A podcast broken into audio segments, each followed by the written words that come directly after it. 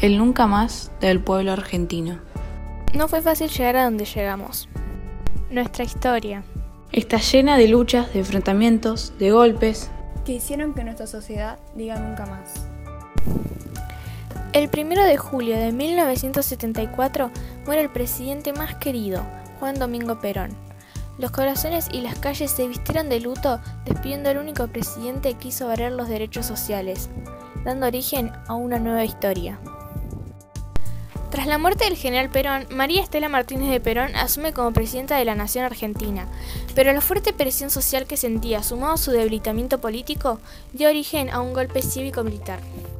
El 24 de marzo de 1976 es derrocada por la Junta Militar, integrada por los tres comandantes de las Fuerzas Armadas. Llamaron al régimen Proceso de Reorganización Nacional, el cual se caracterizó por un plan sistemático de terrorismo de Estado utilizando el miedo o el terror en la población civil para alcanzar su objetivo. Esto no fue un golpe más, dio como resultado más de 30.000 desaparecidos. Se torturó, se mató, se secuestró, se expropiaron, desaparecieron hijos, se crearon centros clandestinos de detención, se violó, se ultrajo, se vulneraron todos los derechos establecidos en la Declaración Universal de los Derechos Humanos y en el Pacto de San José de Costa Rica. Se establecía que las personas podían vivir su vida en libertad, igualdad y dignidad. La dictadura cívico-militar de la Argentina se mantuvo durante siete años. Durante este periodo se vivió en nuestro país las mayores atrocidades que puede vivir un ser humano. Se vivió con miedo, pero no impidió que el pueblo buscara justicia. La incesante lucha iniciada por las madres de la Plaza de Mayo, por las abuelas, por los jóvenes que querían una patria libre, los organismos internacionales que buscaban explicaciones a todo esto, fueron la base para seguir pidiendo verdad y justicia. En 1983 volvemos a la democracia de la mano del presidente Raúl Alfonsín que a los pocos días se crea la Comisión Nacional sobre la Desaparición de Personas, con el objetivo de investigar los delitos cometidos durante la última dictadura militar.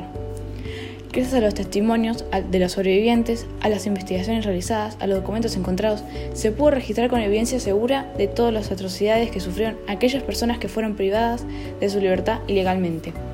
El 22 de abril de 1985 comienza la audiencia más trascendental de la historia argentina, la Cámara Federal comenzó a juzgar a las tres primeras juntas militares de la actualidad cívico-militar en el año 1976.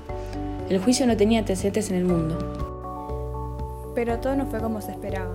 La ley de obediencia de vida de punto final hicieron que no todos los protagonistas de esta historia fueran juzgados por igual. Al asumir Carlos Menem como presidente, estos juicios se empeoraron cada vez más, ya que otorgó indulto a varios protagonistas de esta manipulación del poder político, la traición, el engaño y la corrupción vuelve a ser nombrada sobre nuestra tierra.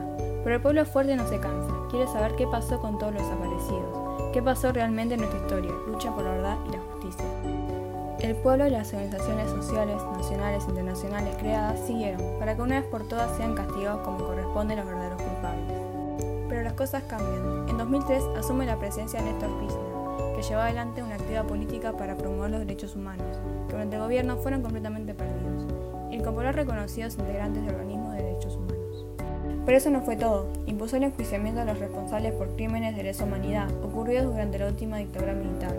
Para lograrlo, debió conseguir las anulaciones de las leyes de obediencia debida y punto final, las cuales mantenían frenados dichos juicios desde el gobierno de Raúl Alfonsín. La primera sentencia militares fue a Cristina Nicolaides, quien recibió una condena de 25 años de cárcel el día 19 de diciembre de 2007.